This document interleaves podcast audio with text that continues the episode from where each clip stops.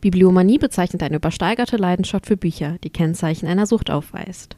Hallo und herzlich willkommen zu eurem Lieblingsliteraturpodcast. Wir sind Angelina und Lea und das ist Bibliomanie.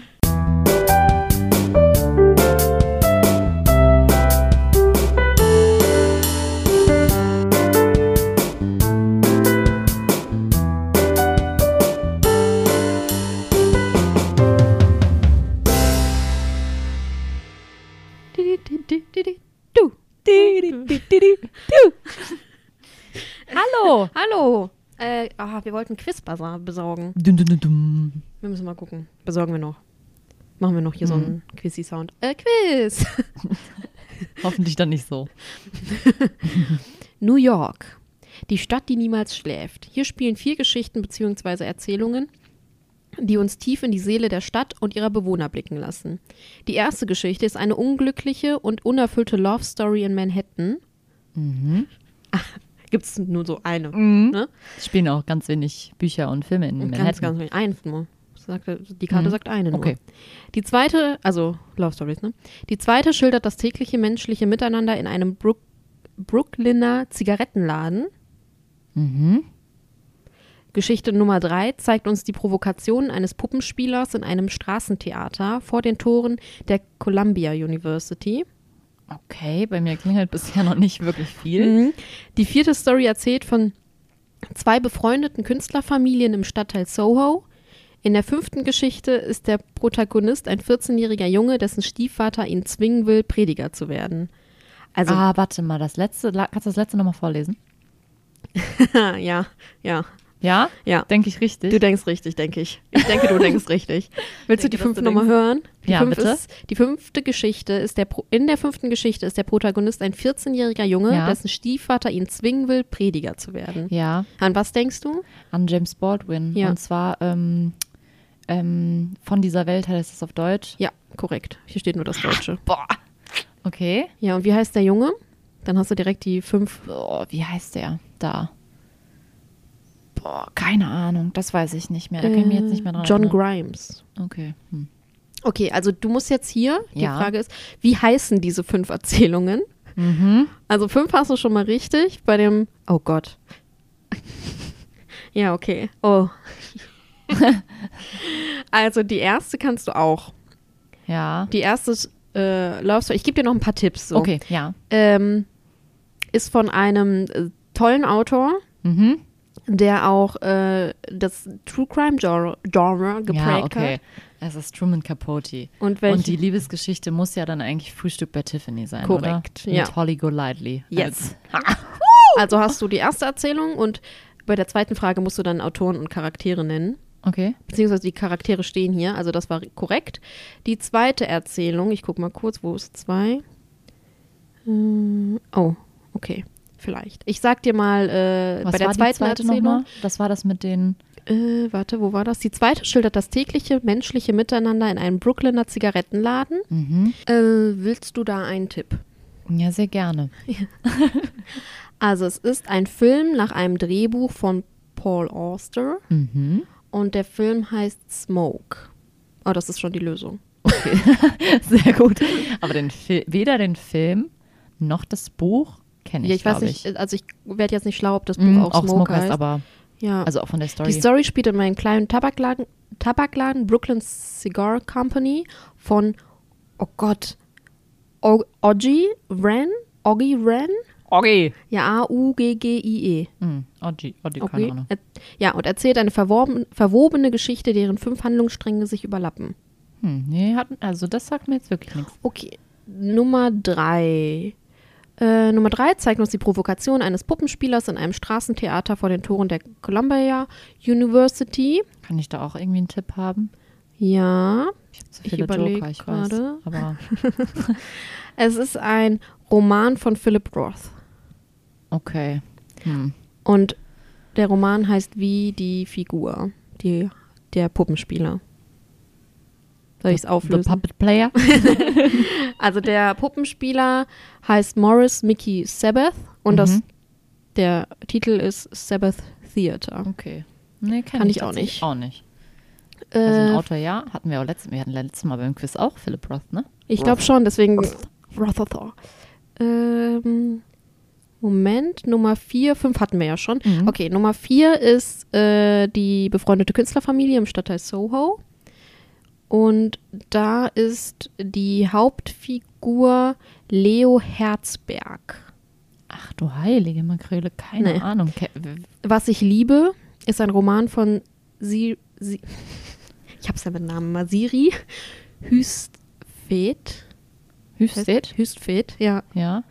Äh, Ja, über den, ja, die, Die ne? Autorin ja, aber ja, über den in New York lebenden Kunsthistoriker Leo Herzberg, der 1930 in Berlin geboren wurde und dann mit seiner Familie über Paris und London nach New York auswanderte. ach krass. Ja, okay. Ich meine, okay. Ich wusste immerhin zwei von fünf. Es war aber auch sehr Schwierig. äh, schwierig geschrieben, ja. Ja, und schwieriges Quiz. Ja, wir haben Ja, fünf gut. Minuten für dieses Quiz gebraucht. Immerhin mal ein bisschen neuen Input, ne? Yes. Kann ja nicht schaden. Di, di, di. Quiz Quiz Ende. dann zu Ende. ja, so. Äh, heute geht's weiter mit Donnertat. Wir hatten ja letztes Mal schon die äh, Folge über die geheime Geschichte. Da hat die Yes. Angelina uns das ja schön vorge, vorgetragen. Tragen. Das klingt jetzt, als hättest du ein Gedicht vorgetragen. Ja, natürlich. Ähm, über Donnertat selbst sagen wir heute natürlich dann nichts mehr. Die haben wir ja letztes Mal schon vorgestellt. also Ich hört habe, euch die Folge an. Genau, hört euch die Folge an, wenn ihr was über die Torin und über dieses Die Toren. Autorin, ich glaube, das hat sich ein bisschen, ich ein bisschen verschluckt, Ja, du warst ein bisschen. Ähm, Hm. hören möchtet, dann hört euch auf jeden Fall die erste Folge, hört euch sowieso die erste Folge an. Weil weil das die Buch ist einfach Hammer. Genau. Und heute geht es dann tatsächlich um das Buch, was ich gelesen habe, und zwar den Distelfinken. Also beziehungsweise der Distelfink heißt das Buch. und äh, ich habe mir gedacht, ich erzähle erst was zu dem Gemälde, was es auch wirklich gibt, und dann erzähle ich euch, was in dem Buch passiert. Ja. Genau, also der Distelfink, das Gemälde, ist von 1654 vom Maler Karel Fabricius. Und der zeigt, ähm, ich kann das, ich habe hier total Oh, schön, ich kann dir das zeigen, so sieht es aus. Das sieht man noch auf Wikipedia, wenn man das Mm, Buch genau, googelt. das ist auch auf dem, ähm, Auf dem Buchcover. Roman ist es tatsächlich auch drauf. Ähm, und das zeigt halt einen kleinen Distelfinken, der auf so einer Box sitzt. Und um diese Box sind halt so zwei ähm, Stangen. Und er ist halt an der oberen Stange angekettet. Oh. Und es sieht auch so ein bisschen aus, als würde er eigentlich so bereit sein zum Abflug. Aber er kann ja nicht abfliegen, Mhm. Ja, weil er weil er- festgekettet ist. Oh, oh Gott. Ähm, was ich auch total interessant fand, es gibt wohl die Sage bei den Distelfinken, also bei diesen Vögeln, dass, ähm, dass als Gott den Vögeln die Farbe gab, äh, dass er da bescheiden abgewartet hätte und dann ähm, sei keine Farbe mehr da gewesen, als er ab, also als er dann dran gewesen wäre. Ach, der Distelfink hat gewartet. Ich dachte, Gott hat gewartet. Nee, nee, genau, der Distelfink hat gewartet und dann hat Gott halt sozusagen aus allen Töpfen so ein bisschen die restlichen Farbklecks und hat ihn dann angemalt. Und es gibt noch eine andere Geschichte irgendwie, dass, der, dass Gott den Stieglitz halt, also der Distelfink heißt auch der Stieglitz wohl als Vogel. Ähm, und äh, so, dass er den ganz vergessen hat und dann hat er sozusagen die äh, Pinsel an den, am Gefieder ausgewaschen. Ah. Deswegen, weil der hat ja so ein ganz, ganz spezielles Fell irgendwie, so ganz Fell? verschiedene Gefieder. Vögel haben kein Fell. Nein, Gefieder. Du hast vorher auch Gefieder gesagt. ja. Ja gut, auf jeden Fall hat er ja ein sehr äh, buntes, irgendwie so ein Ja, ein spezielles Fell. spezielles Fell. So ein spezieller Vogel ist Ja. das. Eigentlich ein. Nee. Hm. Vergiss es. Ja, auf jeden Fall ein sehr interessanter Vogel. Und ich finde es auch ein sehr interessantes Gemälde. Was auch interessant ist, dass das nur sehr klein war, also so ungefähr DIN A4 wohl. Mhm. Das ist aber nicht die Nummer, was du gezeigt Ja. hast. Ich musste hier meinen Arm. Ja. Also ungefähr DIN A4 neu. genau. Ähm, man sagt, dass das Bild eigentlich gemalt, also es ist aus der Untersicht gemalt, also so ein bisschen von, von unten. Und ähm, man hat halt dann gesagt, dass es wahrscheinlich dafür gedacht war, dass es ein bisschen höher als Kopfhöhe aufgehängt werden sollte. Ähm, es ist signiert und datiert, also er hat da unten einmal seinen Namen, das sieht man auch hier Ah, auf dem Bild, mhm. äh, einmal seinen Namen und das, das Entstehungsjahr draufgeschrieben. Und es ist eins von drei Bildern, die er in dem Jahr gemalt hat. Und in dem Jahr ist er tatsächlich auch gestorben bei einer Explosion, Was? als das Delfter Pulvermagazin damals äh, explodiert ist. Und dabei ist er umgekommen und ganz viele seine, äh, seiner Bilder sind nämlich verschollen wahrscheinlich. Also Mhm. weiß man nicht genau, aber die Ja. Vermutung ist groß. Und ähm, genau, deswegen ist es halt umso besonderer. Irgend, besonderer? Mhm. Beson umso mehr besonders. Besonderer. Ihr Nee. wisst, was ich meine. Es ist sehr besonders. Es ist sehr besonders, da es genau aus diesem Jahr stammt und Mhm. aufgrund des Todes des Malers. So. Ähm, 1861 ist es das erste Mal in einem äh, Katalog einer Gemäldesammlung aufgetaucht und wurde 1895 an den französischen Kunstsammler Théophile Thor, so sagt man das nicht. das war Paris. Das war nicht mal Französisch Nee. annähernd. Aber okay, nach Paris verkauft. Ähm, die Sammlung wurde dann 1892 versteigert äh, an einen Maler tatsächlich, auch ein Franzose. Ich spaß mir Lass jetzt das mit dem. Namen einfach, ja, ja. Ähm, Kennt man. und 1896 hat es Abraham, ja, Abraham Bredius, der ist, war, der ist nicht, der war seit 1869 Direktor des Mauri Mauritius. War das jetzt niederländisch? Ist es, zeig mal. Mauritius, also so Mauritius, Mauritius. Ja, Hüß ist, ja, Ja? ja, es ist eher Hüß. Huis. Hüß. Mauritius. Das I ist eher, Okay, ich Flach. Kann, ich, okay. ja, egal. Ähm, der hat das tatsächlich dann ersteigert, das für, also für, die, für das Museum auch. Ähm, und das ist auch die niederländische königliche Gemäldegalerie. Die sitzt Ich in Den Haag. sagen, irgendwie Den, kam mir das jetzt Den Haag. So. Ja. Boah, jetzt bin ich vollkommen raus hier. Ja. Ähm, Übrigens sehr schönes Gebäude. Okay. Ähm, was interessant ist, ähm, das sind zwei Sachen, die sind nicht belegt, aber es wird die Vermutung geäußert, dass der ähm, Fabricius ähm, Schüler Rembrandts war oder Uh. beziehungsweise in seiner, ähm, in seiner, wie nennt man das auch, Künstler in den Atelier da unterwegs war und dass er vielleicht sogar auch der Lehrer von Vermeer war. Vermeer, ich kann nicht mehr die Namen aussprechen. Vermeer. Richtig, ja, ne? Ja, trink noch einen Schluck Wasser vielleicht. Morro. ja, wir haben keine, wir haben keine, wie heißt es, äh, Zungenlockerungsübungen gemacht Oh. heute. Kein High School Musical. Ja, auf jeden Fall, das sind zwei ähm, Sachen, die vermutet werden, nicht belegt sind offiziell, aber fand ich auch sehr interessant. Deswegen ist der auch so irgendwie, irgendwie ganz cool, finde ich. Wenn man Das Kunst war- mag. Und Wenn man Kunst mag, und fand ich sehr ja. interessant. So. Und jetzt ein kleiner Cut. Jetzt kommen wir zum Roman, Der Distelfink von Donald Hart. Finde ich äh, gerade vor dem Hintergrund der Geschichte des Malers auch irgendwie cool, worum es eigentlich sozusagen geht. Ähm, und zwar spielt es am Anfang in New York und es geht um den kleinen Theo. Ähm, und Theo, ähm, Wie klein der ist ist am Theo? Anfang, warte, der ist am Anfang 14, meine ich. 14, der wird ganz am Anfang, 14, 15 ist der Okay. ganz am Anfang. Ähm, und Theo und seine Mutter verbringen einen Tag zusammen, weil äh, Theo muss eigentlich zu einem Gespräch in der Schule, weil er hat da Scheiße gebaut und soll sus suspendiert werden. Oh. Und ähm, dann fängt halt, fängt's halt an zu regen, regnen und die haben halt noch so ein bisschen Zeit. Und dann gehen die halt ins, in, ins Museum. Und die Mutter ist mega kunstbegeistert. Also die ist da ständig in dieser Ausstellung und die erzählt dann zu diesen ganzen Gemälden voll viele Stories.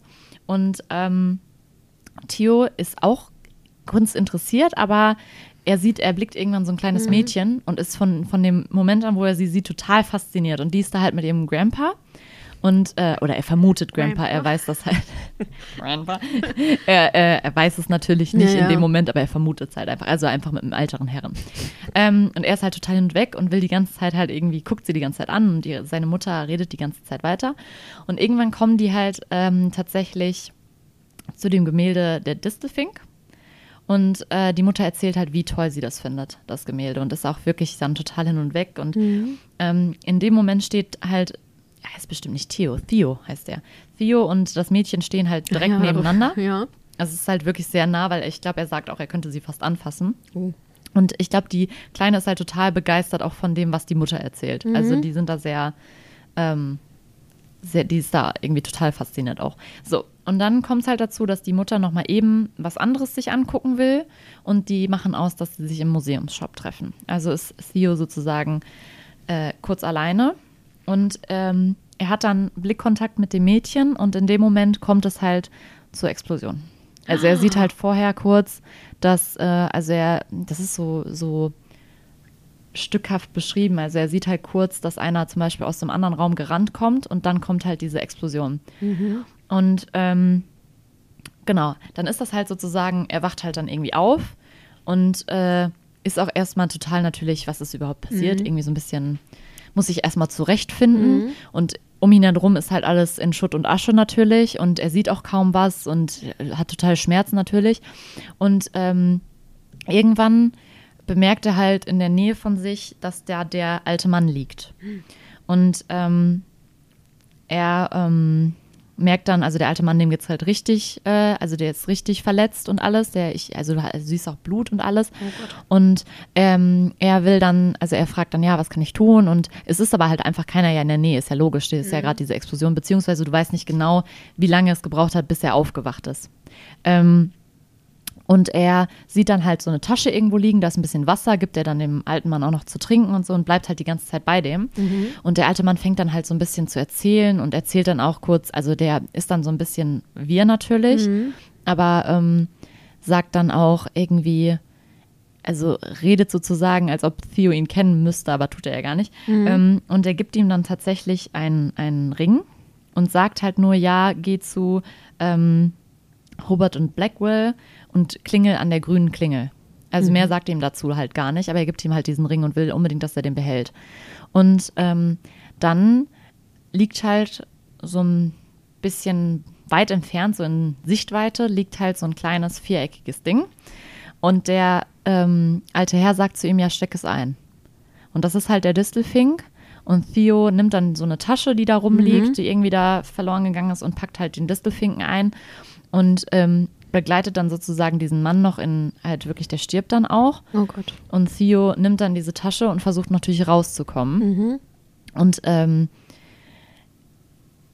irgendwie, er muss sich da halt, also er muss dann erstmal, er muss sich ja wirklich orientieren, da muss er durch so, durch so ähm, Geröll und sowas, also wirklich ist es ja halt alles in Schutt und Asche, wie ich eben schon gesagt habe. Und das, äh, das Schlimme ist halt auch, dass da halt voll viele tote Menschen rumliegen und er rafft das am Anfang nicht so ganz und dann, als er es rafft, will er sich es gar nicht wahrhaben und es ist halt schon irgendwie wirklich grausam so ein bisschen. Und am schlimmsten finde ich, also er findet sich dann irgendwann zurecht und ähm, weiß dann auch ungefähr, wo er ist in dem Museum und findet dann auch wirklich diesen Weg raus. Und ich fand es einfach so schlimm, weil er ist dann draußen und keiner beachtet den. Also man Was? sieht ja, man sieht ja offensichtlich, dass der da rauskommt und der sagt dann auch so, ja, da sind noch Leute drin und mhm. und die sind halt alle so voll so, ja, wir gehen da gleich rein oder wir müssen warten, weil gleich könnte noch eine Explosion kommen und so und irgendwie keiner beachtet den so wirklich und lässt ihn, also die lassen ihn dann auch wirklich einfach gehen. Und ich dachte mir die ganze Zeit so, Hä? hä, der muss doch untersucht werden, der Ja, muss doch, der ist der doch muss doch verletzt. verletzt oder er ist auch alleine und ne? Und das hat mich echt, da, hat, da war ich richtig geschockt. Und er ist aber halt einfach so, er nimmt das ja, er nimmt das halt einfach so hin Ja. und dann denkt er sich so, ja, was ist eigentlich mit meiner Mama? Und dann denkt er so, okay, ähm, wir haben immer ausgemacht, wenn irgendwas passiert, treffen wir uns in unserer Wohnung. Das ist so der Treffpunkt, wenn wirklich mal, wenn wir uns, wenn wir uns verlieren oder so. Ja, auf jeden Fall geht er dann nach Hause und wartet natürlich die ganze Zeit auf, da, darauf, dass seine Mama halt wiederkommt. Und ähm, es passiert aber halt einfach nichts. Sie ruft nicht an oder ist auch nicht zu Hause. Er denkt halt auch, vielleicht wartet sie ja schon und so. Ähm, genau, und dann irgendwann macht er das Fernsehen an und da wird dann halt auch berichtet und wo man sich melden soll, wenn man jemanden vermisst. Und dann ruft er halt dann an und erzählt das und erzählt das. Und irgendwann, ich glaube, er ruft da sogar zweimal an und irgendwann fragt die Dame ihn dann so, weil sie halt merkt, weil er redet halt auch sehr, sehr, schon, er ist schon sehr, ähm, er kann halt sehr gut reden. Ne? Und die Dame merkt dann halt irgendwann so, hä, weil er irgendwas mit der Mutter, glaube ich, gesagt hat. Und dann fragt sie ihn so, ja, wie alt bist du eigentlich? Und dann legt er aber auf, weil, ne, er hat halt auch irgendwie Angst, was falsch zu machen. Und so Ja, hat man das ganze, ganze Zeit das Gefühl. Und dann kommt halt irgendwann ein Anruf und die fragen ihn halt, ob sie, ob sie den Vater sprechen können. Und der Vater, um kurz zu erzählen, der hat die halt verlassen. Also die sind nicht mehr zusammen, die Eltern. Und also der wohnt da schon länger nicht mehr. Ähm, der ist halt einfach abgehauen. Und äh, er sagt dann aber ja, der wäre gerade nicht da oder sowas. Also er Mhm. sagt noch nicht mal, dass er alleine ist und so. Also er will halt irgendwie, glaube ich, einfach keine, nicht in Schwierigkeiten Ja, der kommen. will auch nicht, also wahrscheinlich, also es würde dann ja auch voll das Tamtam drum gemacht, weil Genau. der keinen ja Erziehungsberechtigten bei Der- sich hat ja, okay, aber da, so weit so. ist er ja, ja genau, aber er ist so, er ist ja auch die ganze Zeit der Meinung, die Mutter kommt halt noch. Ach ja. Genau, und dann kommen halt irgendwann tatsächlich Sozialarbeiter und klopfen da Mhm. und erzählen ihm dann halt auch, dass ähm, seine Mutter halt leider bei der Explosion genau in dem Zentrum war, also weil das bei dem Museumsshop schon gedacht, dass das genau. in dem Shop. Ja. Und irgendwie wollen dann die Sozialarbeiter die ganze Zeit halt irgendwie, also die fragen ihn halt dann auch natürlich, wo kannst du hin? Und Mhm. irgendwie die Groß, also der Vater ist halt nicht aufzufinden gerade. Er weiß ja auch nicht, wo der Vater Mhm. ist. Und die Großeltern, die sind auch ganz komisch. Die wollen, also die wollen den auch irgendwie nicht aufnehmen. Also es ist ein ganz komisches Verhältnis auch und er will da auch eigentlich gar nicht hin. Mhm. Und irgendwann fällt ihm halt ähm, so ein Freund von ihm ein, mit dem er eigentlich gar nicht mehr so viel zu tun hat, aber dem, der Name fällt ihm eigentlich einfach ein. Und das ist halt Andy Bradford und er kommt dann halt wirklich zu den Bradfords. Das ist ähm, eine Familie, die haben ähm, vier Kinder und äh, sind halt sehr, sehr reich und sehr Mhm. angesehen und da kommt er dann halt tatsächlich erstmal unter. Und ähm, ja, es ist halt, dann spielt sich das sozusagen erstmal ab, die Zeit, wie er da ist. Er ist, wird sehr behütet. Also zum Beispiel die Mutter von den Bradfords, die achtet auch total darauf, dass er keine Zeitungen zu sehen bekommt und so, weil da ja überall was Ja, über zu der diese Explosion und genau. steht, ja. Und ähm, er, also er wird dann sozusagen echt da einfach ganz nett aufgenommen und geht natürlich auch zum Psychologen und zum Lehrer. Und alle haben halt irgendwie so total mit, mit, Mitleid mit ihm. Vorher war halt, war er so, eher, er wurde halt auch gehänselt mal ab und zu und so, also war eher so ein Außenseiter und jetzt Mhm. sind auf einmal alle so total, ne? Ähm, ja.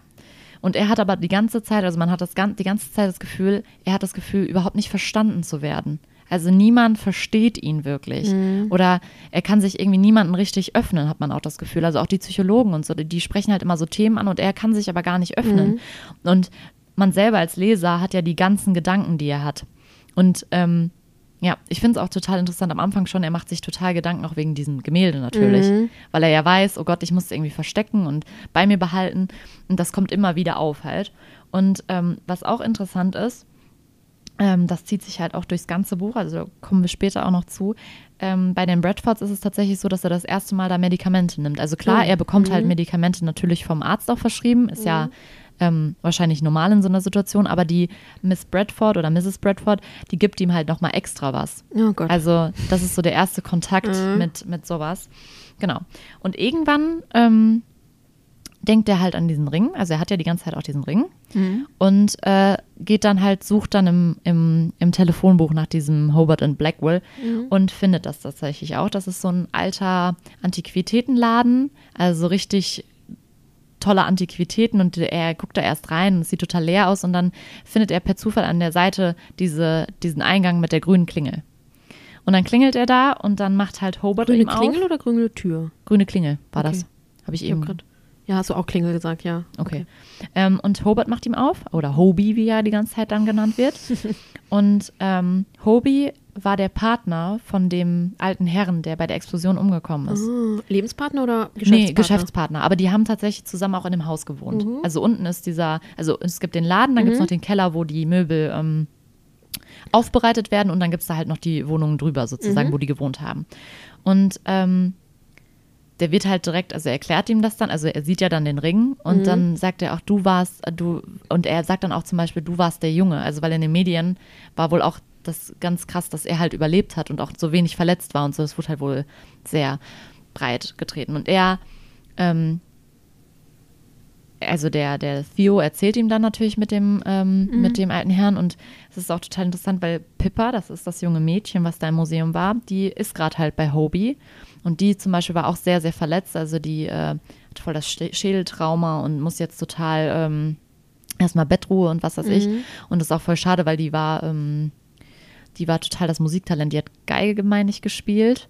Und jetzt kann sie fast keine, keine Musik mehr hören, weil, das, weil ihr das so Kopfschmerz macht und das ist echt irgendwie, ja, und auf jeden Fall, er geht dann auch zu Pippa, weil er halt auch fragt, kann ich sie sehen und so? Und die unterhalten sich und das ist irgendwie total schön, weil die dann direkt, äh, also die sind, als würden die sich halt einfach kennen, aber kennen sich ja gar nicht und sie kann sich auch nicht bewusst richtig daran erinnern, sie fragt halt irgendwann so, ja, kennen wir uns sozusagen, ne? Aber ich glaube, sie kann ihn halt einfach nicht einordnen. Sie denkt halt wahrscheinlich, ist ein alter Freund oder so aus der Schule gewesen. Ja. Ja. Und er fühlt sich halt dann bei Hobie und bei, bei Pippa da im Haus total wohl. Das erste Mal auch wirklich dann verstanden, weil Hobie auch mit ihm richtig mal redet und auch ihn irgendwie, ja, wie, ein- ja, wie einen Erwachsenen behandelt. Jetzt nicht im Sinne von, dass er nicht checkt, dass ein Kind ist, aber sozusagen Ja, ja, einfach so. auf dem, also auf dem, wie nennt man das denn? Ja, nicht so von oben herab, sondern wirklich, wir sind eine Ebene. Augenhöhe. Also, ja, Eigenaugen, das, das wollte ich sagen. Ja, und er geht dann halt wirklich immer öfter dahin und lernt dann tatsächlich auch von Hobie so Restaurationssachen und so, hilft ihm da ein bisschen und fühlt sich halt mega, mega wohl. Genau. Ähm, dann kommt es irgendwann, ähm, ja, währenddessen lebt er ja noch bei den Bradfords. Vielleicht da noch kurz zu sagen, der, ähm, weil das später kommt, der ähm, Andy ist halt auch eher so ein, Nerd in Anführungsstrichen. Und ähm, die fühlen sie, aber die sind eigentlich, ist das eigentlich, wird das total gern gesehen von den Eltern, dass der jetzt da wohnt. Und weil die, die sagen, der hat einen guten Einfluss auf Andy und es tut ihm auch gut. Und was da ganz interessant ist, der Vater, der ist total der Segelfreak und will immer mit dem Andy segeln und äh, will auch den, den ähm, Theo? Theo mitnehmen. Und eigentlich steht das halt kurz bevor, dass die wirklich dann auch mitfahren und die freuen sich halt schon total drauf. Und dann kommt es halt dazu, dass ähm, auf einmal der Vater von Theo mit seiner neuen Freundin Sandra, mit X geschrieben, fand ich sehr gut, Sandra. auftaucht auf einmal. So. Und die sagen halt so, ja klar, wir holen dich direkt und so. Und dann ist es so total komisch direkt, weil man sich denkt, ja, er will halt direkt in die, die, die leere Wohnung, äh, und, äh, nicht in die leere Wohnung, die Wohnung ist ja noch Ja, ja. Dingens, aber er will direkt in die Wohnung und hast du den Schlüssel, die haben mich nicht reingelassen und so. Und das war halt tatsächlich auch die Wohnung, wo die noch zusammen gewohnt haben.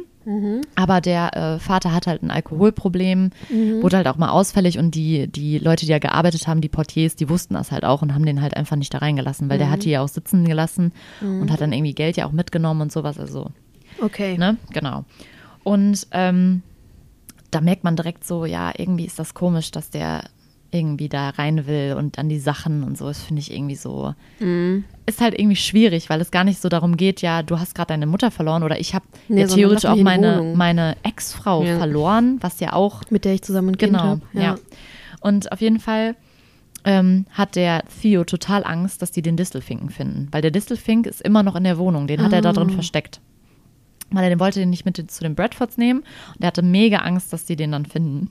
Und ähm, deswegen macht er ähm, direkt, als sie zu dem Hotel kommen, nee, nicht zu dem Hotel, Entschuldigung, zu dem Haus, ähm, macht er direkt mit dem Portier irgendwie was aus, dass er den kurz ablenkt. Also, dass er mit denen hochgeht, weil er sagt, er hätte den Schlüssel nicht irgendwie, was weiß ich.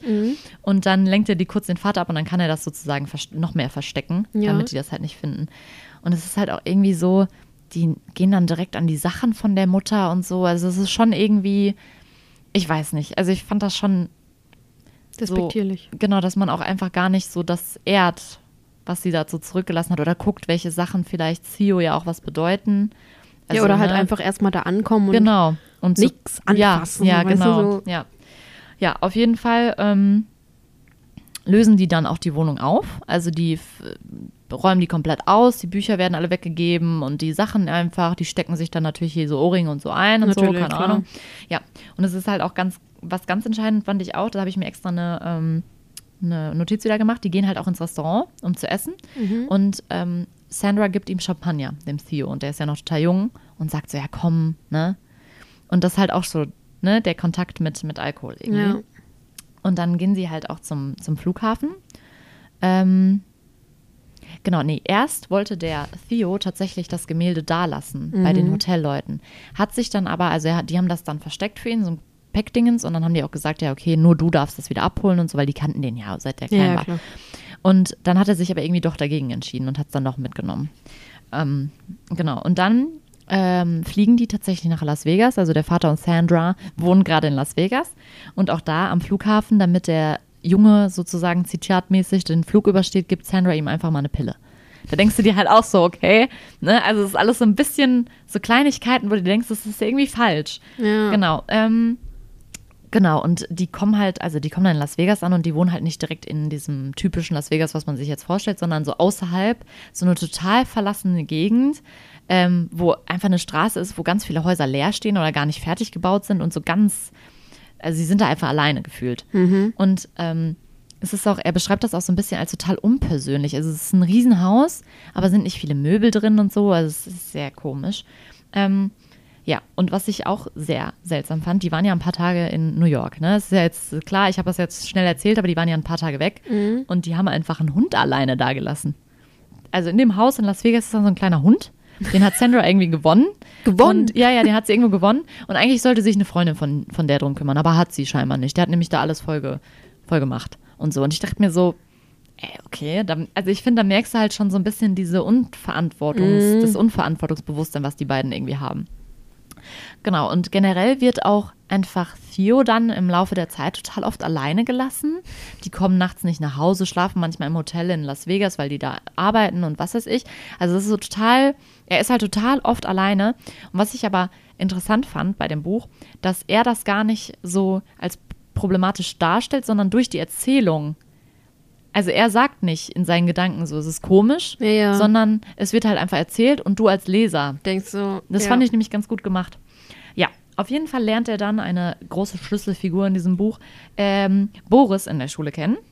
Und Boris und er werden die besten Freunde. Die hängen. Die Ja. Namen immer so. Ja. Ich finde die Namen toll. Boris. Ja. Ja. Ähm, die äh, lernen sich in der Schule kennen, reden total viel, sind echt dann Best, Best Friends und die ähm, hängen dann auch total oft ab, weil er ist auch, also Boris ist auch ganz oft allein zu Hause, weil der Vater ist nicht oft da und ähm, weiß ich nicht, die trinken dann extrem viel zusammen. Also es fängt halt an schon allein, dass sie Bier irgendwie zusammen trinken ganz am Anfang und das steigert sich total. Also dann trinken die immer Form, also sie machen sich dann auch gegenseitig immer Essen und sowas, also weil keiner macht ja für die Essen, dann müssen Ja, die das klar, irgendwie müssen die machen. machen. Und dann trinken die immer nach dem Essen Wodka und so. Also die sind ja auch noch echt jung. Ähm, und dann klauen die halt auch im Supermarkt, weil sie ja nicht so viel Geld haben oder sich ja, sie müssen ja wirklich was essen. Und ähm, das steigert sich halt alles. Also irgendwann nehmen sie halt auch Drogen und so und haben halt total viele Blackouts, was auch wichtig ist und sich zu merken. Soll ich mir das notieren? Genau. Ähm, irgendwann hat tatsächlich Boris dann eine Freundin und das findet Oh. Theo erstmal nicht so geil, weil Boris total fixiert dann auf die ist und auch nicht mehr so viel Zeit für ihn hat. Ähm, das ist irgendwie, ja, das ist irgendwie nicht so schön. Ja, und es kommt dann halt dazu, dass irgendwann ein Mann auftaucht bei ähm, Theos, also bei Theos Vater im Haus. Also Theo ist gerade allein und dann kommt so ein Mann und fragt halt so, ja, wo ist der denn? Und ist er, er ist zu, zu Theo ist er ganz nett, aber man denkt sich so, okay, der sucht den halt, ne? Ja, und irgendwie, man fragt sich sowieso die ganze Zeit so ein bisschen, womit macht der Vater eigentlich richtig Geld? Und irgendwann rafft man halt so, ja, der, der spielt halt an Pokertischen und sowas oder äh, macht Sportwetten und ist so ein bisschen auch, er guckt halt mit Horoskop, welche Wetten er dann macht und ja, es ist irgendwie ein ganz komischer Typ. Mit Horoskop oder mit Tarot? Nee, mit dem Horoskop. Also er hat so ein, er hat so irgendwie so ein Buch, der Skorpion, wie du dein Leben dingens Ah, und dann okay. danach guckt er dann, auf wen er tippt und so. Ja. Und ähm, der sucht ihn halt. Es ist auch äh, echt immer witzig, weil wenn der Vater Geld hat, dann lädt er die immer fett essen ein oder gibt denen irgendwas. Dann kriegen die auf einmal Taschengeld. Beide auch Boris dann auch. Ah, weil ja, der. Vater findet Boris auch echt toll. Der unterhält sich auch voll gerne mit dem und so. Ähm, und Theo ist halt seinem Vater gegenüber eigentlich die ganze Zeit eher so ein bisschen abgeneigt, weil der hat die Mutter verlassen und seine Mutter und er waren halt wirklich so ein eingespieltes Team. Also die waren so wirklich, die haben richtig viel Zeit miteinander verbracht, die hatten so voll viele Gemeinsamkeiten, die haben voll viel zusammen erlebt und so, hatten so Plätze, wo die immer zusammen hingingen, also voll die innige Mutter-Kind-Beziehung und der Vater war halt Der war nicht da. der entweder das oder er war halt vorher total der Alkoholiker und hat sich hat alles kaputt gemacht irgendwie und deswegen ist Theo ja so ein bisschen auf Abstand und ähm, Boris versucht auch manchmal ihm zu sagen, ja, er ist doch ein, ein guter Typ, er wird auch gern mit dir reden, dann musst du einfach mal auf ihn zugehen und so, aber irgendwie, ne, also man kann es ja auch irgendwie verstehen. Ja, auf jeden Fall sucht dieser Typ da den Vater und dann sagt Theo, erzählt ihm das auch und dann will ähm, der Vater Geld von Theo, weil er weiß, dass, der, dass die Mutter ihm wahrscheinlich was vererbt hat, ja, ne? So, und dann sagt er, ja, Theo, ich habe jetzt so total die tolle Chance, ich will ein Restaurant eröffnen. Klar. Ähm, und ich brauche jetzt einmal dieses Geld und das ist so eine, dann, hab, dann läuft das danach. Bla, Ja, bla, bla. Und dann soll Theo seinen Anwalt anrufen, den Theo irgendwie gar nicht wahrgenommen hat. Er wusste gar nicht, dass er so richtig, also der ist scheinbar mal aufgetaucht, aber das hast du erst später, dass Theo dann rafft, dass der bei diesem ganzen Trubel nach diesem, nach der Explosion, wie viele Leute der ja da gesehen hat und so, Ja. der hat das gar nicht richtig wahrgenommen.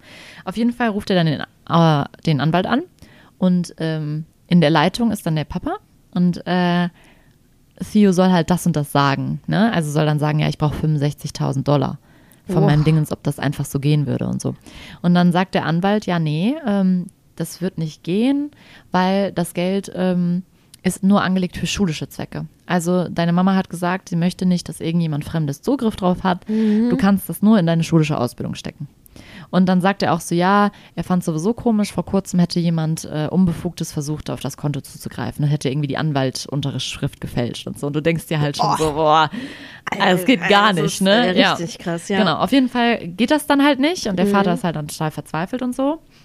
Ja, und ähm, ja, der Typ taucht auch nochmal auf und macht so ein bisschen Druck und hat dann auch so einen Typen mit Baseballschläger dabei und ja, irgendwie, irgendwann ist dann ein, ein Abend, wo äh, Boris und ähm, Theo ähm, einfach zusammen abhängen. Also diese Zeitspanne, ich habe das jetzt sehr kurz zusammengefasst. Also Ja, es ist wirklich es ist sehr viele Seiten, dass Boris und Theo da diese Zeit haben, wo sie ihre Freundschaft aufbauen. Und du merkst halt dann, wie äh, entscheidend diese Freundschaft eigentlich ist für das ganze Buch auch. Ähm, auf jeden Fall, irgendwann ähm, kommt Sandra, ich kann den Namen echt Sandra. schlecht. Sandra kommt halt nach Hause und ähm, ist vollkommen aufgelöst und erzählt halt, dass der Vater einen Autounfall hatte. Ja. Und der war halt betrunken am Steuer und ist jetzt auch gestorben. Nee, Doch. damit habe ich jetzt nicht Ja, gerechnet. ich war auch so. Ich dachte mir so, oh Gott, ne? Also ich dachte Ja. jetzt, der wäre irgendwie abgehauen oder so. Ja, wieder, oder- aber dann dachte ich mir, oh, ja, okay. Ähm, ja, und Theo, die trösten dann halt irgendwie noch Sandra an dem Abend, Mhm. sie und Boris. Und dann kommen halt auch ganz viele Freunde von Sandra. Ähm, und Theo beschließt aber an dem Abend dann, ich hau ab. Ich, ich muss hier weg. ja. Und die haben halt vorher schon mal darüber gesprochen, Boris und er, ob die nicht einfach abhauen zusammen. Und er will die ganze Zeit Boris halt überreden, dass er mitkommen soll, ne? Kommen, weil zum Beispiel eine Nebenstory ist auch noch, dass der Vater von Boris halt manchmal auch gewalttätig gegenüber Boris wird und halt auch manchmal, also der zum Beispiel nimmt auch total viele, äh, trinkt total viel Alkohol und wird halt manchmal auch richtig ausfällig gegenüber seinem Kind. Also es ist sozusagen von allen Seiten dieses, diese Alkoholsucht oder auch das mit den Drogen. Also ähm, Theo und äh, Boris wird auch immer schlimmer. Sie nehmen auch immer härtere Drogen und so. Also es wird halt total normal, irgendwie, dass die sich total oft zudröhnen. Aber kurze Frage Ja. äh, zu den Drogen. So ist das dann so? Also merkt man ein- eine Veränderung in deren Verhalten oder ist es einfach nur, die nehmen jetzt, die koksen jetzt und danach geht es einfach weiter in dem Buch? Weißt du, wie ich das meine? Ja, also es ist jetzt sozusagen, ihr Verhalten verändert sich eigentlich nicht. Ja, weil das war halt bei den Mhm. äh, bei die geheime Geschichte auch so. Also Mhm. bis halt auf später, wo sich das Verhalten halt wegen, Mhm, ja, okay, ja wegen klar. Mhm. der Reue, die sie Ja. verspüren, äh, ändert. Hat, haben, die, haben die halt die Drogen genommen, aber die waren halt immer Ja, wie also so. es passieren halt so Sachen wie, weiß ich nicht, äh, das wird halt später klar, weil diese Blackouts sind halt Ja, wohl ja. sehr extrem bei Theo und was er da für Sachen gemacht hat. Also es ist schon, schon im Endeffekt sehr extrem, was, was da so. Mhm. Ich meine, man fragt sich ja sowieso, das ist so junge Kinder, warum. Warum ist das so? Was kompensieren die damit? Also ich meine, ist ja klar. Also Ja, der, und eh, genau, Boris hat nämlich auch seine Mutter verloren. Mhm. Also die ist auch, der hat das gleiche, also die gleichen Dinge. Deswegen sind die auch so innig und können sich irgendwie auch Halt geben. Und was auch ganz entscheidend ist, Boris wohnt halt auch eine Zeit lang immer bei dem. Also der schläft ganz oft bei ihm. Und Theo hat natürlich total viele Albträume. Und immer wenn er aufwacht, ist Boris halt da und nimmt ihn auch in den Arm und tröstet ihn und so. Also es ist schon sehr, die sind halt wie Familie füreinander. Also Ja. die geben sich sozusagen das, was eigentlich beide gebraucht hätten, Ja. an, an Rückhalt und an, weiß ich nicht, und was sie aber von den Leuten, von ihren Autoritätspersonen und von ihren Erziehungsberechtigten sozusagen, von den Familienmitgliedern eigentlich nicht bekommen. Und das geben die sich dann halt sozusagen. Ja. Es ist auch so eine kurze Frage, also es ist nicht ganz klar, aber es gibt auch so einen Moment, wo die beiden sich halt küssen, tatsächlich zum Habe ich Abschied. mir schon gedacht. Mhm. Ich Aber es ist halt irgendwie, das wird auch gar nicht im Buch dann nochmal mehr gedingenst. Am Ja. Ende wird halt irgendwie nochmal gesagt, so ja, ach damals, ne, das war ja so. Also es wird so ein bisschen in Frage gestellt, ob es nur so ein Ausprobieren ist oder ob da wirklich auch was ist zwischen den beiden Jungs. Also ich meine, klar, in dem Alter ist ja dieses Ausprobieren auch dann, glaube ich, sehr extrem und dann ist halt die Frage, ob das dann wirklich, ob das dann irgendwie, was die Autorin sich dabei gedacht hat. Aber ich finde das auch gar nicht schlimm, dass das nicht aufgelöst Nee, wird oder auch gar keine Rolle mehr spielt, weil es unterstreicht ja irgendwie die Innigkeit der Beziehung von den Ja. beiden einfach nochmal gut. Ja. So, auf jeden Fall, er will nach New York zurück.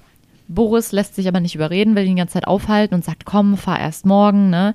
Aber er sagt nee. Und dann nimmt er auch den kleinen Hund mit, weil der Hund wurde ja total vernachlässigt. Ja. Äh, Theo hat sich so ein bisschen in den letzten paar Monaten dann auch immer um den gekümmert, hat ihn immer mitgenommen und ausgeführt und was weiß ich. Und ähm, ja, er nimmt auf jeden Fall den Hund mit und dann ist erstmal das Problem, weil er äh, ruft sich dann so ein Taxi ähm, und der, der äh, Taxifahrer ist voll nett und sagt so, ja, es kann sein, dass du den nicht mitnehmen kannst und komm, wir gucken mal, wie du das hinkriegst. Und dann gibt er ihm so eine Tüte, wo dann der Hund halt und sagt so, hier, dann kannst du dem zwischendurch, gibst du dem immer so ein bisschen was, dann ist er vielleicht ruhig. Und der sagt halt so, ja, du musst da echt aufpassen, weil in vielen Bussen oder im Zug, was weiß ich, darfst du das nicht, beziehungsweise ich glaube, er will erst fliegen und da darfst du das ja sowieso nicht. Und dann will er erst Zug und da ist auch irgendwas. Und dann ähm, will er halt Bus fahren. Und dann geht er halt auch zu diesem, zu diesem Schalter und dann ist erstmal eh das voll das Problem, weil er alleine reisen will. Darfst du halt wohl irgendwie nicht, weil das ja auch die ultra lange Strecke ist, ne? Und dann ähm, sagt er aber irgendwie ab 15 darfst du dann irgendwas und dann zeigt er ihr- ihr halt den Schülerausweis und dann geht's halt auch irgendwie. Mhm, Okay. Und eigentlich dürfte er, glaube ich, dann gar nicht so lange fahren oder so, genau, weil sie sagte, er müsste eigentlich so, so und so viel der Strecke, da muss jemand dich abholen und keine Ahnung, aber irgendwie schafft er es trotzdem, Ja. in diesen Bus zu steigen und ähm, er hat halt natürlich die ganze Zeit Angst, dass sie den Hund finden. Ähm, aber äh, tatsächlich wird der Hund gar nicht entdeckt, beziehungsweise als er dann entdeckt wird, sagt die Busfahrerin, das ist eigentlich nicht erlaubt, aber sie macht dann halt nichts. Also sie sagt dann halt so, ja, wenn es hier kein, wenn es eine Person gibt, die das stört, fliegst du raus oder eine Beschwerde, aber ansonsten sagt sie halt nichts. Ja, und da ist es voll so, also- also richtig Glück halt, ne? Ja. Ja. Und was natürlich nicht zu vergessen ist, er hat natürlich das Gemälde mitgenommen, ne? Also das hat er natürlich nicht in Las Vegas gelassen. Ja, natürlich. das war ja das Erste, was er dann einpackt. Ja. Ja. Was auch wichtig zu sagen ist, in der ganzen Zeit spielt dieses Gemälde in seinem Kopf immer eine Rolle. Also er spürt immer, dass es da ist, ihm gibt es irgendwie Halt, dass das Gemälde da ist. Ja, also er ihn auch wahrscheinlich sehr stark an seine Mutter. Genau. Es ist halt irgendwie einfach so was, was ihm in dieser ganzen Kacke, die ihm da passiert, irgendwie immer diesen Rückhalt gibt. Solange das da ist, geht es ihm halt irgendwie noch. Das ist halt irgendwie, also es ist wirklich ein sehr, sehr wichtiger Teil seines, seines, äh, seines Lebens sozusagen. Ja, auf jeden Fall kommt er dann in New York an und geht halt zu Hobie. Also er weiß halt irgendwie, also erst überlegt er kurz, ob er zu den Bradfords geht, aber irgendwie äh, trifft er dann zufällig den Vater und der kennt ihn gar nicht. Und der sieht halt auch so ein bisschen natürlich von der Reise und der ist, weiß auch nicht, wie viele Stunden da. Ja. Ne? Und sieht halt, und der erkennt den gar nicht, der Vater. Und ähm, sagt irgendwie so, ja, geh weg, du sollst nicht betteln oder sowas. Und dann geht er halt zu Hobie und ähm, Hobie nimmt ihn natürlich auf. Ja. Und ähm, dann regeln die das auch offiziell mit dem Anwalt, dass er dann sein Vormund wird und sowas.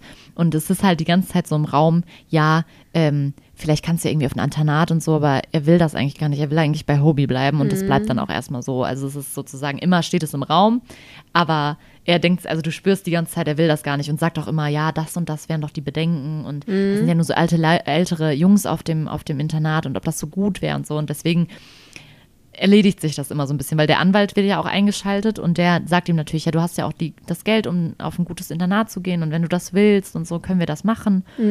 Ja. Und ähm, was da jetzt ganz stark wird, er hat halt immer Angst, dass dieses Gemälde entdeckt wird.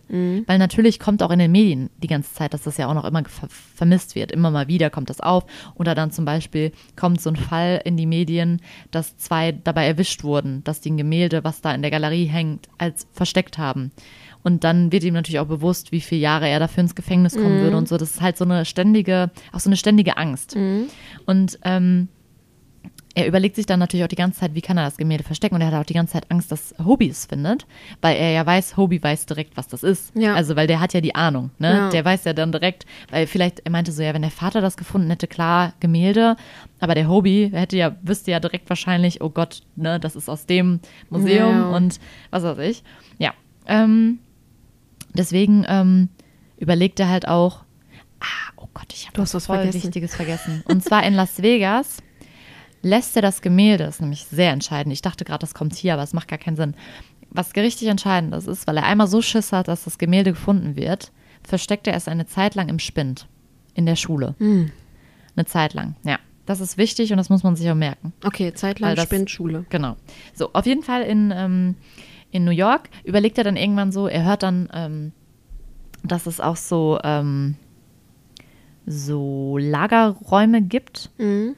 und äh, überlegt dann halt zum Beispiel, ob das auch eine Möglichkeit wäre, das Gemälde ähm, Unterzubringen? unterzubringen. Und das macht er dann tatsächlich auch. Also er lagert das, weil das sind ja extra für so, es gibt da so riesen Lagerkomplexe, wo du was lagern kannst und dann ist das auch wirklich mit hier, weil Gemälde brauchen ja bestimmte Luft und was weiß ich und es wird aber nicht gefragt und ist alles total, und der kriegt das halt mit, weil so ein ähm, äh, Lieferant von, von Hobie, der dem immer beim Auspacken sozusagen hilft, der erzählt da irgendwie, ja, der Hobie hätte da ein Riesenlager und da sind so viele Sachen und bla bla bla und dann kommt ihm die Gedanke, der Gedanke auch und er hat ja auch ein bisschen Geld und deswegen Ja. zahlt er dann einfach im Voraus und er hat ja auch die ganze Zeit Angst, dass die fragen, was er da hat und der kauft sich dann irgendwie äh, als Ausrede so ein Zelt und sagt, er will das Zelt da irgendwie lagern.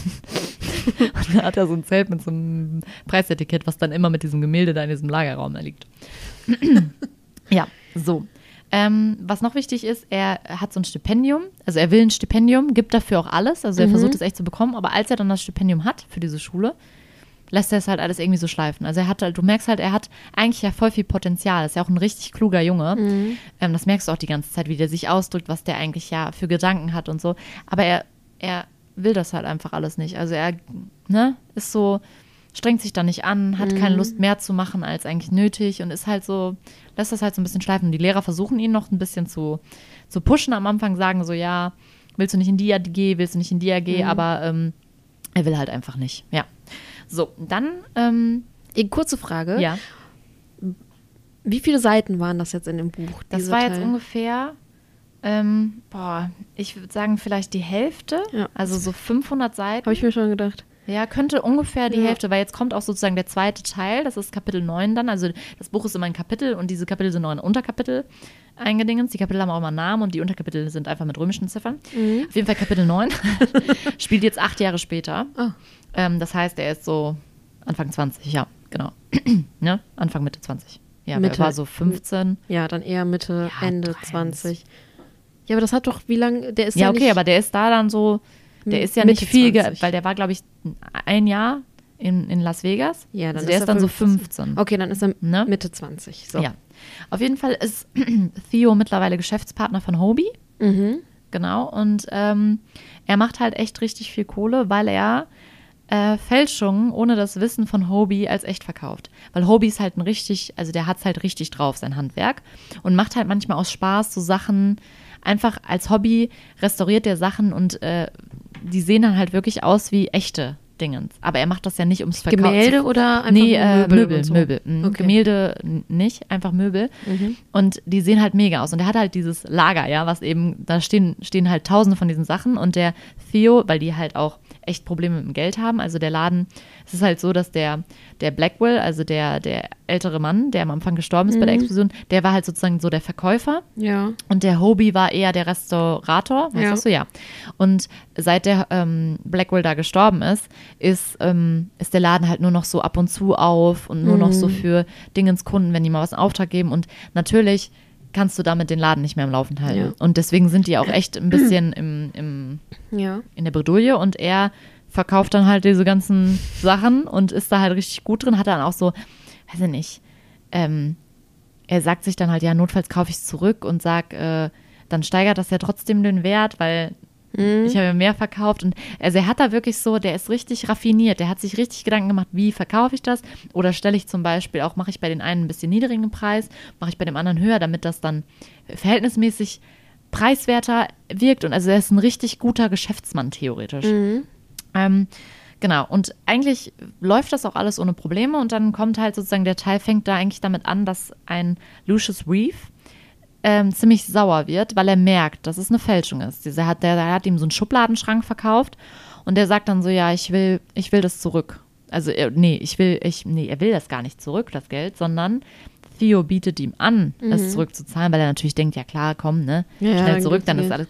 Aber er will das nicht. Und er sagt die ganze Zeit, ja, ähm, das geht nicht, das geht nicht und was ihr da, diese Plan und der denkt die ganze Zeit auch, er, also er holt die ganze Zeit Hobie mit ins Boot, Ja. also sagt die ganze Zeit, der hätte da auch Ahnung von. Hat er ja aber gar nicht, der weiß ja gar nicht, was da abläuft. Genau. Und ähm, also er versucht dann halt so ein bisschen äh, den zu beruhigen und irgendwie ist es halt, er denkt schon, ach komm, irgendwie, ne? Und das bleibt dann erstmal kurz so und dann kommt erstmal noch so ein bisschen die andere Story, was dann so passiert. Also er trifft dann zum Beispiel hier den einen, ähm, den einen äh, Bruder von Andy, also von den Barbours, ba Barbus, Borbus, Barbours, habe ich eben Barbours gesagt? Immer? Weiß ich nicht mehr. Barbus, Barbus. Auf jeden Fall von der Familie, wo er gelebt hat. Ja. Der eine größere Bruder. Und der erzählt ihm dann halt so, ja, hast du es noch nicht gehört? Und Andy, also der Kleine, und sein Vater sind beim Segelunglück Oh umgekommen. nein. Und das ist halt richtig schlimm, weil das habe ich ja am Anfang erzählt, weil der Vater wollte ja immer, dass er mit segeln und Andy war halt kein guter Segler und der war Mhm. auch und wollte das nicht gerne und dann sind die halt echt umgekommen bei dem Dingens und das ist halt irgendwie richtig schlimm, finde ich. Ja, und ähm, der Platt heißt der, der Bruder, der sagt dann, ja, komm unbedingt mit zu meiner Mama, die will dich unbedingt bestimmt sehen und so. Also die haben sich wirklich auch in den Jahren nicht gesehen, ne? Okay. Also ähm, ja, und dann treffen die sich und die, äh, die ist halt auch total, die war früher ja so voll die Gesellschaftsdame. Die hat ja ständig irgendwelche Veranstaltungen gemacht, hatte ständig Besuch da und jetzt ist sie halt, ähm, sitzt sie da in ihrem Bett und ist halt eher so, lässt kaum noch Gäste rein und ist halt irgendwie es ist halt irgendwie traurig so ein bisschen, weil sie halt da, weil du halt siehst, dass sie halt echt trauert auch. Und sie freut sich aber mega dann Theo zu sehen und sagt so, ah, ne, also man merkt halt, dass sie, dass das irgendwie auch so ein bisschen so ein Liebling von ihr ist, ne, also auch wenn das nicht ihr eigener Sohn ist, merkt Ja. man schon, dass da irgendwie eine Bindung ist. Genau, und ähm, das spielt sich dann so ein bisschen ab. Die treffen sich dann immer wieder und der trifft dann auch zum Beispiel Kitsy, das ist die Schwester von Andy und Platt. Die trifft dann auch wieder und ähm, die treffen sich dann auch öfter zu, auf so Dates und so und die verloben sich dann irgendwann. Also die sind dann verlobt. Und ähm, ja, dann kommt irgendwann ein weiteres Tr Treffen mit diesem Lucius Reeve. Mhm. Und ähm, dann sagt dieser Lucius Reeve, das ist so der erste Moment, wenn man es nicht weiß, ähm, wo man sich denkt so, hä? Dann sagt er auf einmal so, ja, wir vergessen den Schubladenschrank, ich habe an was anderem, was du hast, Interesse. Und dann spielt er halt irgendwie so an, so ja, da ist doch was, ich, du, die Geschäfte in Miami habe ich doch mitbekommen und bla bla bla. Und er ist halt erst im ersten Moment weiß er halt auch gar nicht, worum es geht. Und irgendwann sagt er so, ja, ich weiß von dem Gemälde und sowas. Und man denkt sich so, hä? Hä? Woher? Wie, wie geht das? Weil Ja. eigentlich, ne, es ist ja das ganze Buch, du, du, es weiß ja keiner davon. Ja. Ja, auf jeden Fall sagt er dann halt so, ja, äh, ich will das haben, bla bla bla, weil irgendwie erklärt er dann auch noch, ja, du hast ja die Dingens da mitbekommen, da diese in, weiß ich nicht wo, Übersee da, keine Ahnung. Ähm, und er ist halt total verwirrt, aber sagt dann halt auch die ganze Zeit so, hä, was soll das? Ne, Also er ist ja auch wirklich verwirrt. Und irgendwann ist er halt einfach, denkt sich so, hm, ne? Ja, und man selber denkt sich halt auch irgendwie so, hä? Also man rafft Ja. das halt auch nicht. Und man als Leser denkt natürlich auch direkt an den Distelfinken. Ja. Aber der Lucius Reeve erwähnt jetzt nicht, ob es, also er erwähnt halt nur ein Gemälde sozusagen und spricht halt auch so ein bisschen Rätsel. Und der, der Theo ist halt total, er tut dann halt so, also dass er gar nichts, aber er hat halt natürlich so ein bisschen Panik irgendwie. Ja. Aber nee, also irgendwie, äh, ja, macht das gar keinen Sinn und man, weiß ich nicht, dann geht er halt aufs, also dann geht er irgendwann aus diesem Restaurant raus und dann trifft er tatsächlich auf Boris. Also die treffen sich per. Zufall einfach wieder. Ne? Und erkennen sich natürlich irgendwie direkt, weil von der Art und so. Ähm, ja, und äh, dann fängt Boris halt an, so zu erzählen, ja, damals, boah, ich, ich, ich bring das wieder in Ordnung, es tut mir total leid und ja, ich wollte dich ja damals aufhalten, bla bla bla. Und man ist halt im ersten Moment, denkt man sich auch so, Hä? ne? Man rafft es halt irgendwie nicht. Ja. Ja. und dann erzählt er, also dann, er merkt ja, dass Theo irgendwie gar nicht rafft, was Ja. abgeht. Und dann wird halt irgendwann klar, dass Boris damals den Distelfinken genommen hat aus dem Spind und gegen ein Geschichtsbuch ausgetauscht hat. Nein. Und Boris ist nämlich auch so, sag mir nicht, du hast das seit acht Jahren nicht mehr ausgepackt. Ne? Oh nein, oh nein. Und er ist halt so, Theo will es halt gar nicht glauben und ist so total, ne? Und er fährt ja dann auch direkt ins Lager und guckt das dann und es stimmt halt wirklich. Der hat ein Geschichtsbuch eingelagert. ja, der hat die ganze Zeit, also Der hat die diese ganze Jahre lang hatte, hatte der einfach das Gemälde nicht. Hm. Und das ist so schlimm, weil man sich ja irgendwie denkt so, hä? Oh nein. Ne? Ja. Und ähm, dann sagt halt auch Boris so, ja, ich wollte es dir damals sagen. Also erstmal wird klar, er hat ihm das bei einem Blackout erzählt. Mhm. Und dann meint er so, ja, du weißt gar nicht, was du alles beim Blackout gemacht hast. Also es war wohl wirklich echt schlimm, was ich eben schon meinte. Also der hat sich echt, manchmal wollte er von weiß auch nicht wo in den Pool springen, hat sich auf die Straße gelegt und hat gesagt, ich bleibe jetzt hier liegen, bis ich überfahren werde. Also der wirklich echt richtig, richtig auch psychisch total kaputt, dieser kleine Junge damals schon. Und der hat ihm das dann halt irgendwann erzählt, meinte so, ja komm, ich zeig dir mal was Cooles und so. Ja, und Boris hat es dann halt irgendwie genommen und wollte es eigentlich auch zurückzahlen und wollte ihm dann halt auch, als er da gehen wollte, wollte ihn aufhalten und sagte, ja, hättest du einen Tag gewartet, ich hätte es dir erzählt, so irgendwie, ne? Ja, und Boris fühlt sich seitdem halt auch irgendwie schlecht und will es jetzt wieder, ähm, will es jetzt wieder ähm, äh, gut machen. Aber das Gemälde ist halt weg. Also er weiß gerade nicht, wo das Gemälde ist, weil er es für so einen Untergrundhandel immer genutzt hat. Und zwar ist das wohl irgendwie so, ähm, dass im so um, also sobald du ja ein Gemälde auf den freien Markt bringst, wärst du ja so, sofort, wäre ja sofort, äh, wärst du ja sofort hops genommen. Also sobald es auftaucht, weiß ja jeder, ne? So auf dem Trödel. Genau. Ach ja, der Distelfink. Nee, und ähm, im Untergrundmarkt läuft das wohl so ab, dass das als Pfändung genutzt wird bei Geschäften. Also zum Beispiel, ich gebe dir dann das Distelfink und dann, bis ich meine Schuld beglichen habe Ja, oder so beim Deal so, ne? Ja. ne?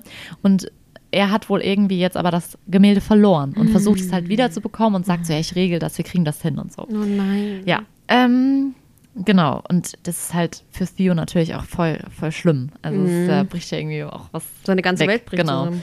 Ja, und jetzt kommt halt erstmal auch nochmal so eine kurze Geschichten ein Dingens, also da kommt, passieren jetzt nochmal andere Dinge, bevor es dann gleich nochmal zum Gemälde kommt. Also er ist ja verlobt mit dieser Kitsey, Kitsey ähm, und die sind ja gerade so auch in den Verlobungsvorbereitungen und äh, er bekommt dann halt irgendwie raus, dass sie eine Affäre mit einem alten Schulfreund hat.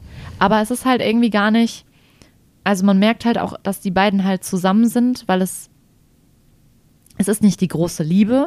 Die können sich voll gut leiden und die sind auch, die, die können reden und gut Zeit miteinander verbringen, die mögen sich total gerne, aber es ist halt einfach keine Liebesbeziehung, keine richtige. Also klar, die sind auch sexuell aktiv miteinander und so und sind halt wie ein Paar. Sexuell aktiv Ja, miteinander. ja, für die Kinder hier da draußen. Ne? Ja, ja.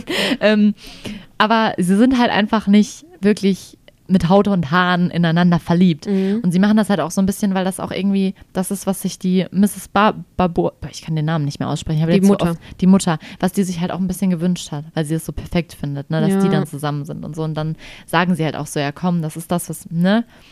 Und Und die ist eh schon. Genau, die lösen das tatsächlich dann auch in dem Moment halt gar nicht auf. Und äh, also er findet es halt irgendwie blöd, aber äh, sie will ihn dann auch die ganze Zeit überzeugen, dass sie den anderen nicht liebt. Und er meinte so, das siehst du halt auch und so, ne? Und keine Ahnung. Auf jeden Fall ähm, lösen die die Verlobung gar nicht, sondern bleiben einfach verlobt. Und das ist halt auch ähm, so ein Nebending, dass Theo seit Jahren Pippa liebt, also das Mädchen aus dem Museum. Und die hat aber auch einen Freund und er ist aber so richtig, also er ist so richtig, wirklich richtig verliebt und also er liebt sie richtig. Aber irgendwie wird da halt irgendwie nichts draus und die gehen dann auch vor der Verlobungsparty noch ins Kino und er findet es so toll und es ist so toller Abend und die reden miteinander und die sind halt wirklich auch, die reden ja dann auch über ihre über ihre, ihre Traumata und so. Also die haben ja beide das gleiche erlebt und du merkst halt einfach, dass die auf einer ganz anderen Ebene zusammen auch sind. Ähm, aber trotzdem sind sie halt einfach, also es klappt halt irgendwie einfach nicht. Ja. Und ähm, ja, es ist dann sozusagen die Verlobungsparty irgendwann. Ja. Und auf dieser Verlobungsparty ähm, taucht auch Boris auf.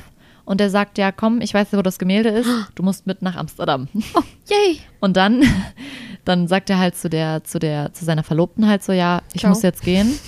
Denk dir irgendeine Ausrede aus. Ich muss das jetzt machen, bla bla bla. Und die ist halt voll cool und sagt, okay.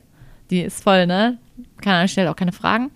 Und er sagt auch zu Hobie so, ich bin jetzt für ein paar Tage weg. Also, ah, was auch wichtig ist, er hat irgendwann Hobie mit ins Boot geholt. Jetzt nicht mit dem Ah. Gemälde, aber dass er halt sozusagen Sachen fälschlicherweise, so. also Fälschungen verkauft hat. Und Hobie hat gesagt, okay, also er war gar nicht richtig enttäuscht oder so, aber er hat gesagt, wir müssen das in Ordnung bringen und du zahlst allen das zurück, du klärst es auf, was weiß ich. Genau. Ähm, ja, aber er hat ihm nicht erzählt, was da wirklich auch, dass, äh, dass er auch so viele Kunden, ne?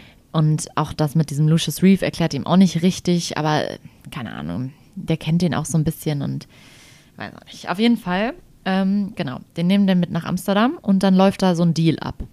Und Theo soll halt, ähm, soll so einen amerikanischen Geschäftsmann spielen und äh, soll dann sozusagen der Typ sein, der an dem Gemälde interessiert ist. Dann holen die halt so Geld, aber auch eigentlich nicht so viel, wie eigentlich wirklich sein sollte und denken sich halt so eine Geschichte aus und was weiß ich. Und kommen dann halt zu diesem Deal und nutzen dann die Chance, weil eigentlich ähm, findet Theo voll schlimm, weil Boris eine Waffe mitnimmt. Oh Gott. Und dann sagt äh, Boris so, nein, das ist nur Attrappe, damit die ein bisschen Respekt, die nutze ich nicht, bla bla bla. Also nicht Attrappe, aber so äh, Attrappe Ja. im Sinne von Ja, ich so benutze Show, sie nicht, so sondern bisschen. Show, genau. Ja. Und äh, dann kommen die halt zu diesem Deal und äh, die von der anderen Seite sind nur zu zweit. Und auf einmal schlägt der eine dem anderen auf den Kopf, also der von, von der Boris-Theo-Seite schlägt dem einen von der gegnerischen Seite, sage ich jetzt mal in Anführungsstrichen, auf den Kopf und die klauen das Gemälde. Und dann ist Theo auch so voll so, was sollte das und so, ne? Ich dachte, ihr wolltet nicht mit Gewalt. Und dann meinten die, ja, es war halt eine Chance, die mussten wir nutzen. Und dann sind die halt alle voll happy, weil die haben ja auch das Geld dann mitgenommen und hatten ja keine Verluste sozusagen. Und er sagt halt auch, äh, dass dem, das Gemälde ja ihm gehört hat, Bo Boris. Also ihm wurde es ja theoretisch in Anführungsstrichen auch vorher geklaut. Und deswegen meinte er, ja, ne, wir haben halt die Chance genutzt, mussten wir machen. Ja, und dann sind die in so einem Parkhaus und dann geht es halt darum, ja, wer fährt mit wem. Und äh, hier der eine Security-Mann oder der Fahrer von, von Boris fährt halt schon mal mit dem anderen weg irgendwie. Und ähm, nehmen auch schon ein bisschen vom Anteil mit. Und der, der Theo und der Boris bleiben halt mit dem Gemälde noch im Parkhaus. Ja, und dann kommen halt äh, von diesen, kommen so zwei andere Leute, die da irgendwie mit drin steckten. Also ich erkläre es jetzt nicht in, ins Detail, weil da kommt auch vorher noch eine Geschichte mit so einem Typen, der da auch mit drin steckte, der dann da irgendwie jemanden geschickt hat, weil er nicht wusste, dass es Boris ist, Mhm. weil eigentlich ist er auf Boris Seite, weil er das Gemälde auch wieder kriegen wollte und so, keine Ahnung. Mhm. Aber es ist jetzt so ein bisschen, ne. Auf jeden Fall geht, gerät, das, gerät das aus der Kontrolle, das Bild wird, ist weg. Ne? Also die, die kommen, äh, entkommen sozusagen mit dem Bild. Und ähm, Theo aus Notwehr, weil Boris angeschossen wird, nimmt sich eine Waffe und erschießt den einen Typen. Und findet es ganz schlimm. Also es ist auch so eine, also es ist eine richtig gut geschriebene Szene, weil er halt einfach auch so vollkommen im, Mhm, du im merkst Film halt, dass auch. es so total im, im Affekt auch passiert und so wirklich aus dem Dingens raus. Ja, auf jeden Fall, ähm, Boris und er, also die anderen beiden sind dann, sind dann äh, tot beide, meine ich, ja, beide sind tot und liegen dann da und Boris und er fliehen dann sozusagen. Und Boris ist halt auch wirklich verletzt und sagt dann irgendwann so, ja, okay, komm, du steigst jetzt hier aus, weil irgendwie finden die den Weg nicht und alles ist immer gesperrt in, den, in Amsterdam da und irgendwie kommen die nicht zurück zum Hotel. Und er sagt, komm, von hier läufst du in dein Hotel und wartest dann. Ich werde mich melden. Du nimmst keinen Kontakt zu mir auf, ich komme wieder auf dich zu. So, und Theo ist dann auch, der hat ja einen Mantel, da ist das ganze Blut dran und so. Und, ne, also er hat auch, er meint auch die ganze Zeit, ich riecht, man riecht das bestimmt. Und dann kommt er auch ins Hotel und er hat halt, es ist schon ziemlich spät und zum Beispiel weiß er nicht, dass man klingeln muss in Amsterdam abends, damit die aufmachen. Und dann kommt halt irgendeiner und er ist auch die ganze Zeit so, die riechen das bestimmt und sehen das bestimmt. Ja, und dann verbringt er tatsächlich die nächsten Tage irgendwie. Es ist auch, spielt sich alles auch zwischen Neujahr, äh, Weihnachten und Neujahr dann so ab. Ja, auf jeden Fall ist er dann die nächsten Tage im Hotel und wartet halt. Und dann irgendwie gibt er seine Sachen in die Reinigung und wird auch total paranoid, weil er denkt so, ja, verdammt, was ist, wenn die Polizei das Blut und dann bringen die das in Verbindung. Und obwohl halt Boris sozusagen extra den Tatort so zu, zurückgelassen hat, dass es aussieht, als wäre das irgendwas, hätte das was Drogen zu tun gehabt. Ja. So, auf jeden Fall ähm, verbringt er dann die Tage da im Hotel und überlegt halt die ganze Zeit, ob er sich stellen soll. Dann überlegt er irgendwann, ob er fliehen soll, geht dann zum Bahnhof und er hat dabei seinen Pass nicht, weil den Pass hat er in dem Auto gelassen von dem Fahrer von, von Boris. Oh nein. Weil die halt nicht wollten, dass wenn irgendwas ist, dass die den Pass bei Ja, dem, klar. bei einer Schießerei oder so, ne? Ja. Und auf jeden Fall äh, versucht er dann auch bei dem, beim Auswärtigen Amt anzurufen. Die sagen, ja, nee, das geht nicht, äh, dauert total lange oder sie müssen so und so Dokumente haben und bla bla bla. Und klappt halt irgendwie alles nicht. Ja, und dann überlegt er zwischendurch schon, ob er gestehen soll oder ob er sich stellen soll, weil er dann sagt so, ja, wie schnell äh, kriege ich bestimmt jemanden beim Auswärtigen Amt dran, wenn ich sage, ich muss einen Mord gestehen und so. Und ähm, tatsächlich kommen dann irgendwann auch Selbstmordgedanken auf. Also er hat halt noch so Pillen von, von oder Drogen von Boris, die irgendwie, weil die vorher auch wieder zusammen gekokst haben und so.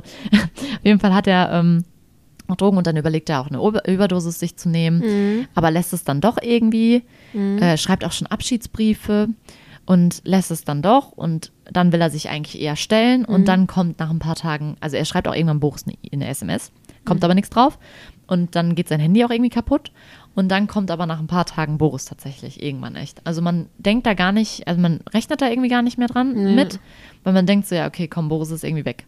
Und dann kommt halt Boris und st- stellt ihm halt einfach Geld hin. Okay. Ja. Und ähm, der hat halt einfach zwei Millionen in der Tasche, die er Theo jetzt gibt, weil die haben das dann richtig raffiniert gemacht. Die haben tatsächlich, weil die dann wussten, wo das Gemälde ist, also weil die sich das dann irgendwie erschlossen haben durch die Leute, die da waren und was weiß ich, ähm, haben die so einen entfernten Cousin dazu gebracht, bei, ähm, äh, das ist dann nicht die Polizei, sondern sozusagen das, die Leute, die für so Kunstraub und so zuständig sind, das Amt, ich weiß jetzt gerade nicht, wie es heißt, äh, da anzurufen und zu Amt sagen, für ja, Kunstraub. Amt für Kunstraub. wer weiß, äh, hatte, haben die irgendwie dazu gebracht, dass der da anruft und sagt so, ja, in der Bar bei mir waren jetzt so Leute und die haben da irgendwie drüber gesprochen und irgendwie kam mir das komisch vor. Ja, und dann haben die tatsächlich diesen Kunstraub aufgeklärt, haben sozusagen ähm, den Distelfinken wieder an seine richtige Stelle gebracht und dabei also da, wo der Distelfink dann in dieser Wohnung in Frankfurt oder so, glaube ich, war, waren auch noch ganz viele andere geklaute Gemälde. Und deswegen haben die dann so viel Kohle gekriegt, weil du ja als Finderlohn sozusagen. Und irgendwie ist das voll das runde Ende, finde ich, für diese Ja. Sch- Geschichte, weil theoretisch ja alles wieder an seinen Platz zurückkommt. Also der Distelfink ist ja dann wieder für alle zugänglich in Museen und so und Ja. die erklären das ja auf und das ist ja einfach voll raffiniert und Boris sagt doch die ganze Zeit, hätte ich das gewusst, hätte ich das schon die ganze Zeit gemacht, ne, wegen dem Geld halt Ja, ja, einfach, weil klar. er viel mehr Geld dann sozusagen dadurch bekommen hat. Und zum Beispiel der Theo wollte das irgendwann auch ab, also kurz bevor die diesen Deal da hatten, hat er auch irgendwann mal gesagt, so, wollen wir nicht einfach, sollen wir nicht einfach sagen, dass wir das haben oder ne? Und dann waren die so, nee, nee, nee. Und dann sagt Boris am Ende auch so, ja, guck, es war deine Idee sozusagen. Und irgendwie ist es ja auch voll das runde Ende, weil durch diese ganze Geschichte kommen diese ganzen anderen Gemälde ja. Nicht nur der Distelfink, Ja. sondern die ganzen anderen Gemälde, die geklaut wurden, auch wieder zurück. Mhm. Und das finde ich richtig schön. Also es waren jetzt nicht unbedingt Gemälde aus dem, aus der Explosion, sondern einfach allgemein. Allgemein Kunstraub. Ja, und ähm, Theo kommt dann halt zurück und Hobie ist auch so ein bisschen sauer, weil er sagt so, ja, wir haben uns echt Sorgen gemacht, wir haben gedacht, du bringst dich um, was weiß ich, oder wo du auch immer bist oder du bist abgehauen. Und erzählt ihm dann die gesamte Geschichte tatsächlich. Und ähm, ja, er hat auch ähm, Pippa vorher so ein, als er gegangen ist nach Amsterdam, hat er so eine Kette hingelegt, die er irgendwann mal für sie gekauft hat, so ein ganz toll, so ein antiquarisches Ding. Und ähm, Antiquarisches Ding. ja, also, also wirklich was richtig aus, was perfekt zu ihr passt und was Ja. auch wirklich Wert hat. Und, und dann hat er halt geschrieben, irgendwie, ich liebe dich. Und dann hat sie aber zu ihm auch gesagt, so ja, ich liebe dich irgendwie auch, aber wir beide sind nicht gut füreinander. So von wegen dieses, dass wir das nicht verkraften können. So zwei Leute, die sich so Ja, ja. nicht runterziehen, aber die das gleiche Schicksal erlebt haben, dass das nicht gut ist wahrscheinlich. Mhm. Und das ist irgendwie auch so, damit ist man dann irgendwie so Gucci.